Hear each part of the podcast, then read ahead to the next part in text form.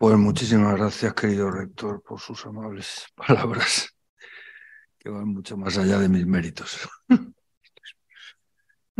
Bueno, no ha mentido, pero vamos, la cuestión del encomio, uno, hace lo que puede. Con la mayor modestia, y además ya le comentaba a mi querido Abelino que con un poquito de bochorno, pues me han pedido que haga aquí una reflexión sobre cosas que seguro que ustedes conocen mucho mejor que yo, que sea por el contacto que tienen, ¿verdad?, con, con la Grey. Bueno, yo también tengo algo de contacto con la Grey, pero de otra forma. En fin. Eh, eh, bueno, el entorno un poco de, estas jornadas, eh, pues es esta carta del Papa Francisco, Samaritanus Bonus, sobre el cuidado de las personas en las fases críticas y terminales de la vida, que aborda pues, el asunto del cuidado pastoral, el corazón que ve, una expresión realmente muy plástica, ¿no? de las personas en esa situación de especial vulnerabilidad, que incluso puede llegar a ofuscarles tanto que soliciten se les quite la vida o se les ayude a suicidarse. Bueno, aquí se me ha pedido que haga una reflexión un poco más general sobre el hombre vulnerable. Es decir, el hombre enfermo. Eso, como saben ustedes, en latín, infirmitas, enfermedad, significa falta de firmeza, falta de aplomo. Y esto es la condición natural de todo ser humano. Aunque solo sea por aquello que dicen los teólogos de que estamos in vía, in vía, en camino. Cuando uno está caminando, perdonen ustedes por la cosa tan elemental que digo, pero creo que es también algo plástico. Cuando uno está caminando, uno está en una situación de desequilibrio. Porque nosotros somos bípedos y por tanto nos mantenemos, o sea, nuestra postura equilibrada es estar sobre los dos pies, plantados, firmes en el suelo. Pero cuando uno camina, pues al menos o sea, eh, tiene la situación de tener que estar apoyado sobre un solo pie. Aunque la inercia facilite, etcétera, pero esto es una tontería, pero, pero da una cierta pista de que esto de la infirmitas es algo que nos afecta a todos los que estamos in día. Bueno, Em, la medicina hostiga con eficacia formidable a sus tradicionales enemigos, la enfermedad y la muerte. Pero siempre pierde la última batalla. Esto no hace falta ser un lince para darse cuenta. Esto, vamos, por, mucho que avance la medicina. Ahora estamos en un contexto en el que se ha abierto, bueno, se está abriendo paso, pero con mucha fuerza, un planteamiento de tintes sumamente ideológicos, me parece a mí, conocido con el nombre genérico del transhumanismo. Es decir, la idea de que caminamos, y además eh, paso bastante firme, no infirme, sino muy seguro, hacia una situación en la que lograremos conjurar del todo pues, la enfermedad, incluso la muerte. Una humanidad, digamos, mejorada tecnológicamente, em, bueno, pues que efectivamente nos hará invulnerables al dolor, a la enfermedad, mediante, bueno, pues, eh, pues una serie de refinamientos científicos, técnicos en el área de las neurociencias, de la genética o de prótesis cibernéticas que nos hagan invulnerables. Realmente se trataría, muchos analistas hablan también en estos términos, de una situación ya posthumana. O no se podría hablar propiamente de hombre tal como lo hemos conocido hasta ahora, sino de otra cosa. Algo parecido a un cyborg o algo así, ¿no? Bueno, eh, creo que creo que es importante no perder de vista, lo comentaba antes con Abelino, eh, algo que el Papa Benedicto, recién fallecido, ¿verdad? Pues, eh, pues nos puso muy claramente de relieve, ¿no? Que, bueno, tampoco es que lo inventara él, pero él profundizó realmente mucho en esto, que el hombre es criatura. Y eso significa que es dependiente. Y esta es una situación, digamos, inescindible de la condición humana. Eh, esta humanidad, digamos, transhumana o posthumana, ¿no? Pues absolutamente prometeica, en, la que, ¿verdad? Pues, eh, realmente mediante mejoramientos técnicos, incluso científico-técnicos o genéticos o informáticos, que nos pongan chips y nos conviertan en cibors o tal. O incluso, eh, incluso también una, una humanidad moralmente reformada. Ciertamente la, la, reforma moral o una humanidad, digamos, moralmente mejorada, realmente es la utopía menos utópica de todas estas. Porque realmente no hay ninguna mejora humana que no sea una automejora moral. Pero en último término, eso es insuficiente, porque el, ser humano, lo sabemos muy bien, necesita ser salvado. Y ser salvado ante todo de sí mismo. Esta situación que San Pablo llama el hombre viejo.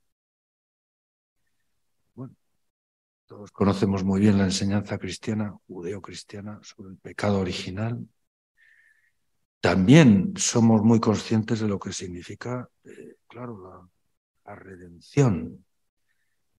Es decir, que, el mismo Dios, hecho hombre, nos ha, nos ha rescatado de nuestra condición pecadora y además se ha hecho hombre para traernos una vida nueva, una vida que nos regenera la nuestra.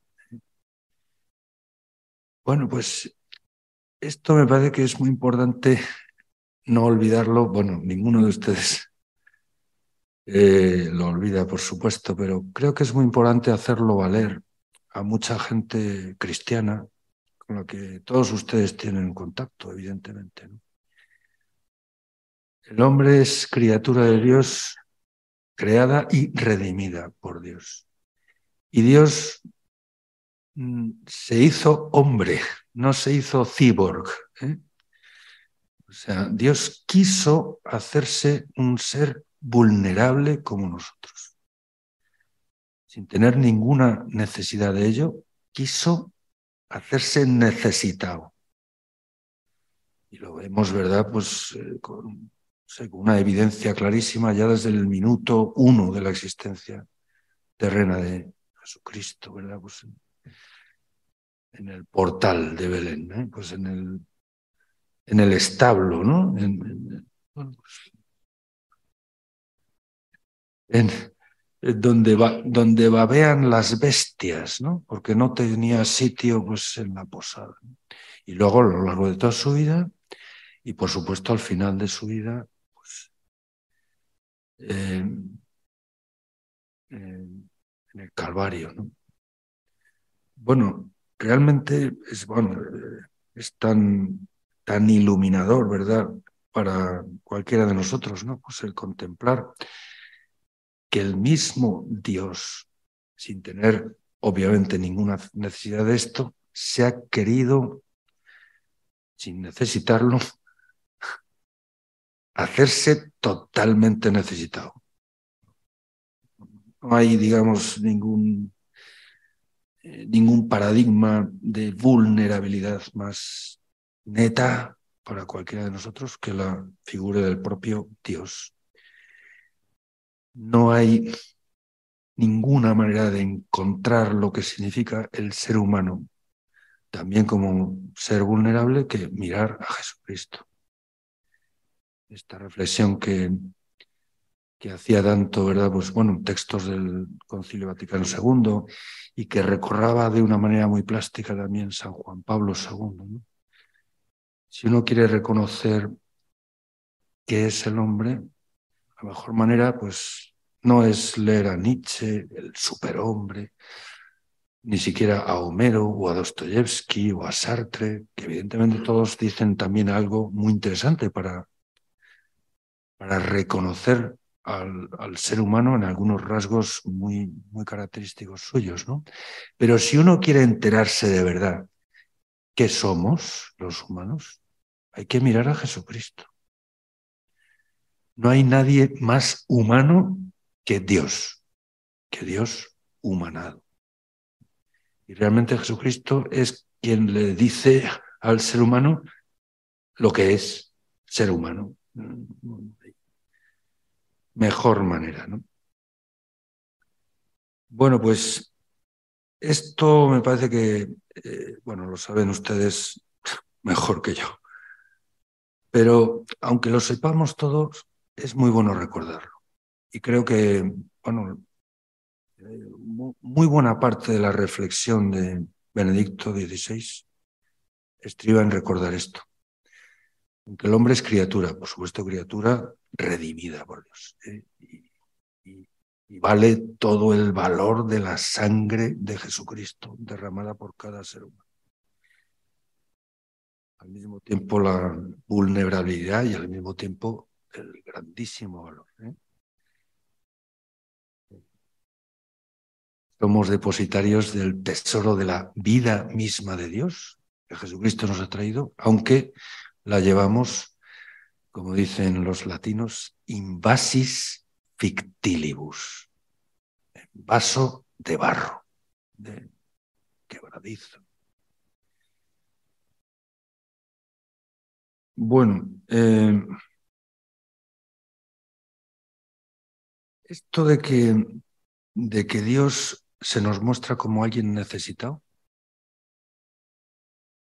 ¿cuál es un, aspecto de la vulnerabilidad? el, ser dependiente de otros. Esto que llaman los alemanes tienen un verbo muy, bueno, también en castellano, abhängen, estar colgado, eso significa depender. Bueno, estar pendiente significa eso, estar colgado de otro. No hay forma, digamos, más cuerda, de mayor cordura, digamos, de, conducirse en la vida, me parece que ser consciente de esto, ¿no? O dicho la inversa, negativamente. Yo creo que, que la quinta esencia de la imbecilidad, o sea, de, la situación del imbécil, ¿no? O sea, el que no tiene báculus, el que, no tiene ningún apoyo o arraigo es pensar, no sé, que este tipo de cosas que a veces dicen gente inteligente y que es comprensible que a alguien inteligente alguna vez se le escape alguna soberana imbecilidad. Por ejemplo, del tipo, yo no le debo nada a nadie o yo me he hecho a mí mismo, o yo no tengo nada de qué arrepentirme. Seguro que todos hemos oído más de una vez, en boca de gente que no es idiota, que a lo mejor es comprensible porque a veces gente que no es idiota, pues, sé, pues tiene que decir algo rápidamente sin haberlo pensado mucho. y no te digo nada si viene un periodista y le pone un micrófono delante. Hay gente que está constantemente acechada por micrófonos de periodistas y está en la tesitura de tener que decir algo sin a lo mejor tener mucho que decir. O sea que es comprensible que esto le pueda pasar a cualquiera. Pero si alguien es capaz de decir eso sabiendo lo que dice o pensándolo medio minuto, eso es el arquetipo de la estupidez, me parece a mí. Es difícil encontrar una estupidez mayor que la que reflejan esas tres frases que he mencionado. Bueno, dicho positivamente, la quinta esencia de la cordura, de, tener los pies en el suelo, bueno, dentro de la infirmitas que todos llevamos a cuestas, pero bueno, por lo menos empezar a tener un poco de báculo o de firmeza o de, no sé, o de salud mental, es tomar nota pues, de, que, de que dependemos del todo. O sea, mire usted. Vamos. Es esta, esta conciencia de saberse en deuda, que a mí me parece que es la esencia del espíritu religioso. O sea, en el fondo, la conciencia de, tener raíces y de estar ligado y en cierto modo obligado con aquellas raíces de las que recibimos nuestros nutrientes y de las que dependemos para todo. Pues esto me parece que es, es algo que es muy importante recordar. ¿eh? Yo por lo menos en el mundo en que me muevo así que es más o menos así, gente que se dedica a la educación, bueno, que se preparan para ser maestros y tal, pues esto se lo digo cada vez que tengo oportunidad, pues miren ustedes. Porque en el gremio este, sobre todo la pedagogía, pues está muy de moda ya desde hace mucho, pues hablar de la autonomía y tal, cosa que, por supuesto, dentro de, dentro de un orden, pues tiene mucho sentido, ¿no? Pero, se habla tanto de eso que a veces puede existir el riesgo de que uno se olvide de algo tan elemental como esto, y usted. Bien. Bueno, yo quería también plantearles a ustedes una cuestión. Em, repito, mm, siento un poco de bochorno decírsela yo a ustedes, porque ustedes esto lo saben mejor que yo, pero tengo la impresión de que es bueno recordarlo. Em, la parábola del buen samaritano, el Papa en este escrito lo explica muy bien, ¿no? Pues evidentemente nos, nos pone muy de relieve la figura, pues esto de la, de la cercanía, de la proximidad. Eh, bueno, pues el buen samaritano no, no, no, es alguien que se escaquea, como decíamos en la mili, ¿no? O sea, que se.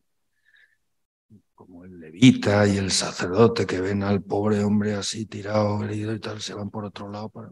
No. Se acerca. Se acerca. Pero después sana.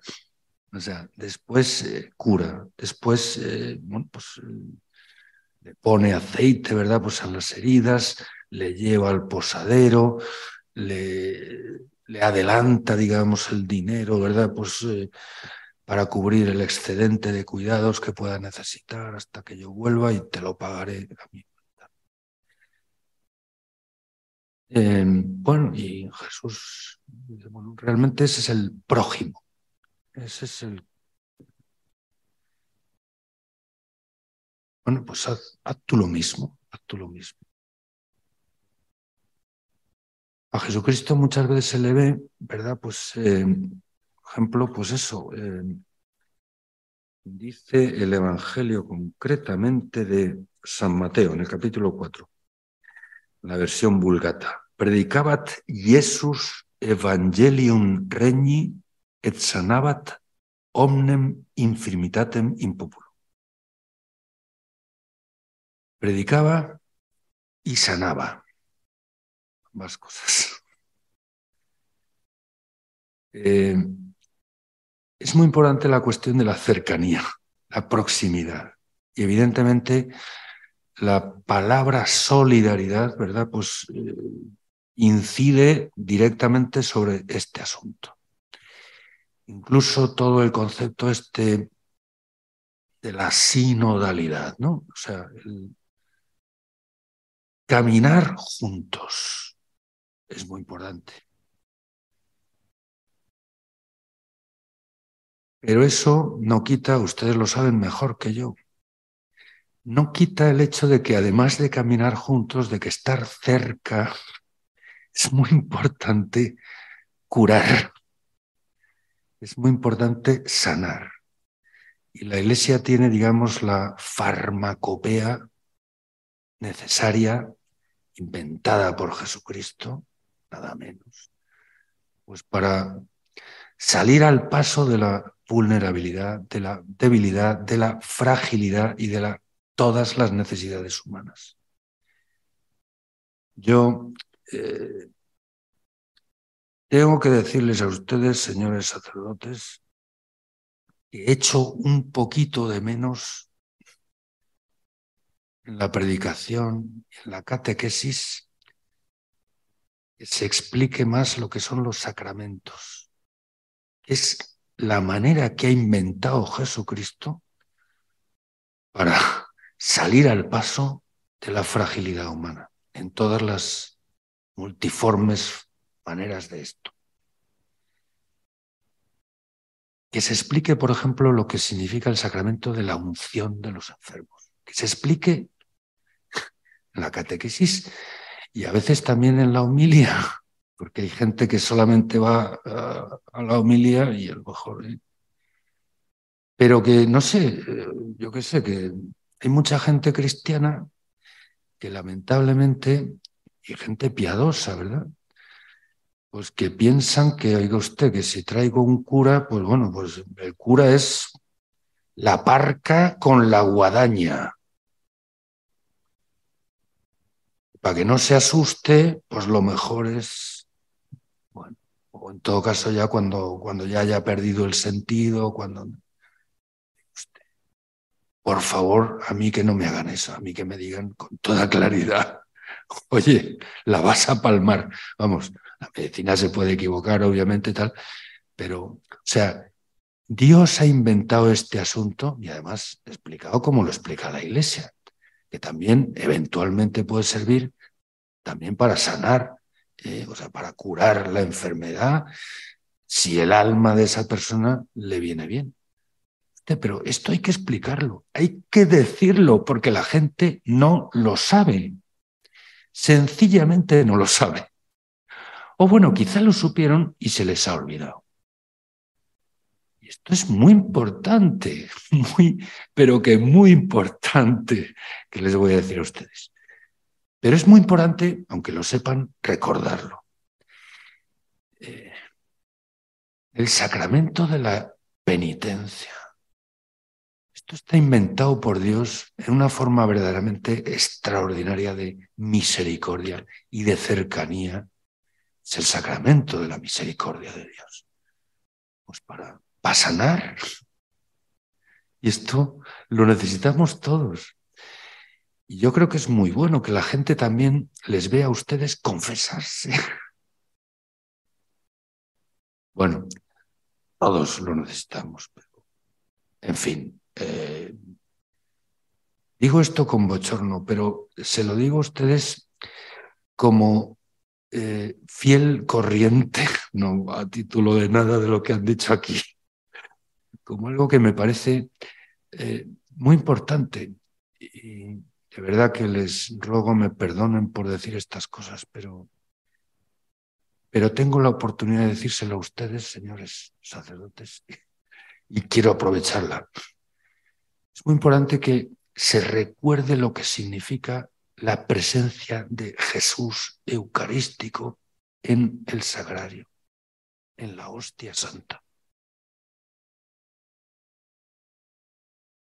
Quizá la gente lo aprendió en la catequesis y tal, pero hay muchos cristianos muy piadosos, por otro lado, pues que se comportan en la iglesia de manera que parece que se han olvidado de esto. Jesús eucarístico está ahí y está para que vayamos a rezar, a pedirle cosas, a contarle cosas, hacer oración y por supuesto para adorarle. Es la actitud más cuerda para un ser humano ante Dios, adoración. Hay que recordárselo a la gente. Lo es la misa, bueno, lo que es el bautismo, lo que produce el bautismo, lo que produce la confirmación, lo que significa el sacramento del orden y del matrimonio, que también es una manera inventada por Dios, digamos, para, para, para eh, digamos, para, para alimentar en el cuerpo, también espiritualmente, al cuerpo místico de Cristo, para nutrirlo. Bueno, todas estas cosas, en fin, me parece que son...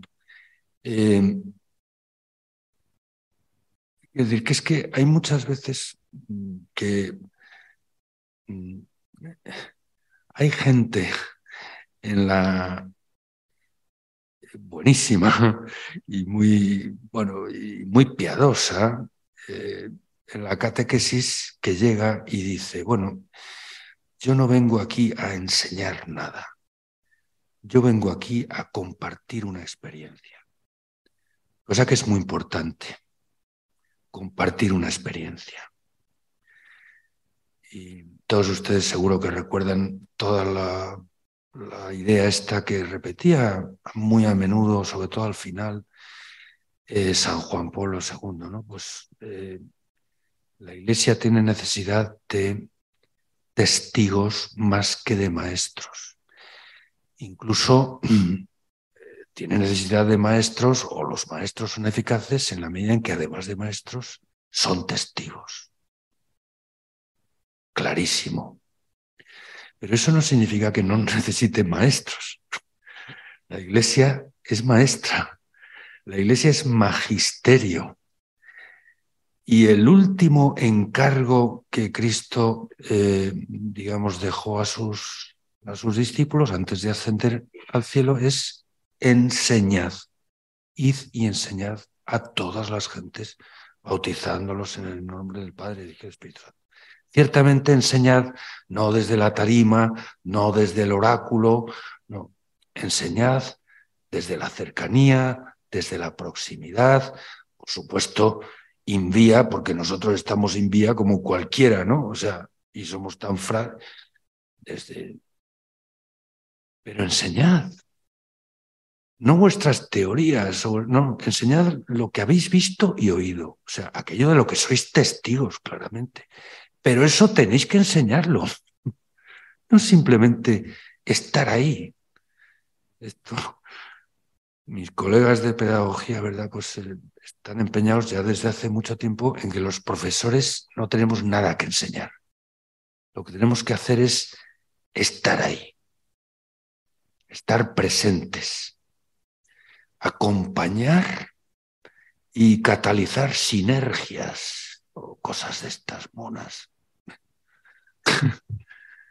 bueno, pues eh, todo eso está muy bien y vamos, no digo yo que eso no tenga también su sentido, pero usted.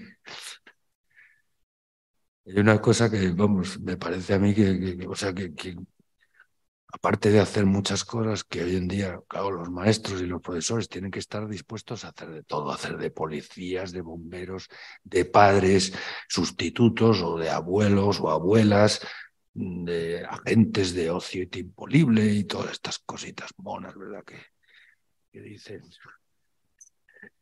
Pero oiga usted, pero también tienen que enseñar, ¿no? O sea, va, porque que no es lo último que tiene que hacer un profesor de matemáticas, enseñar matemáticas, a lo cual, por cierto, tiene que intentar saber matemáticas. Nosotros, a todos nosotros, a mí el primero, nos viene muy bien repasar qué es esto de los sacramentos, ¿eh? y repasar el catecismo de la Iglesia Católica que lo explica maravillosamente bien. Pero bueno, eh, pero luego hay que enseñarlo, hay que decirlo, hay que, o sea, esto es la farmacopea que ha inventado Dios para salir al paso de la vulnerabilidad del, del ser humano.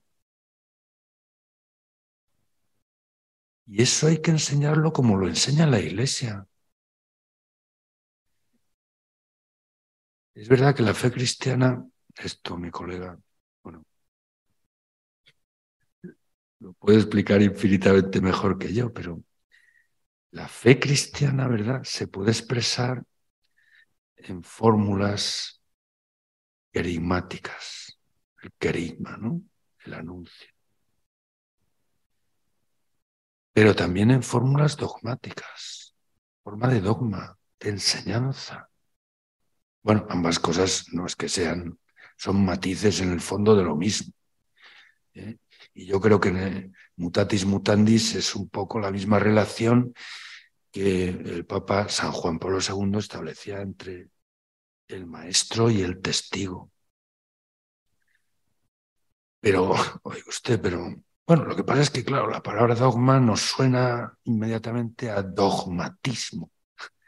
Y claro, queremos huir como de la peste, ¿verdad? Pues de parecer ahí el oráculo de no sé qué. Y es muy lógico. Pero dogma significa, bueno, en griego lo mismo que doctrina en latín. Enseñanza. Eso es lo que hacen los docentes, doquere. Y esto es una voluntad expresa de Jesucristo. Id y enseñad. Por supuesto, también compartid la experiencia y todo lo que queráis, pero hay que enseñar. Y la farmacopea que está diseñada por Jesucristo para salir al paso de la fragilidad y para acompañarnos invia, pues son los sacramentos. hay otras cosas, por supuesto, que enseñar, claro,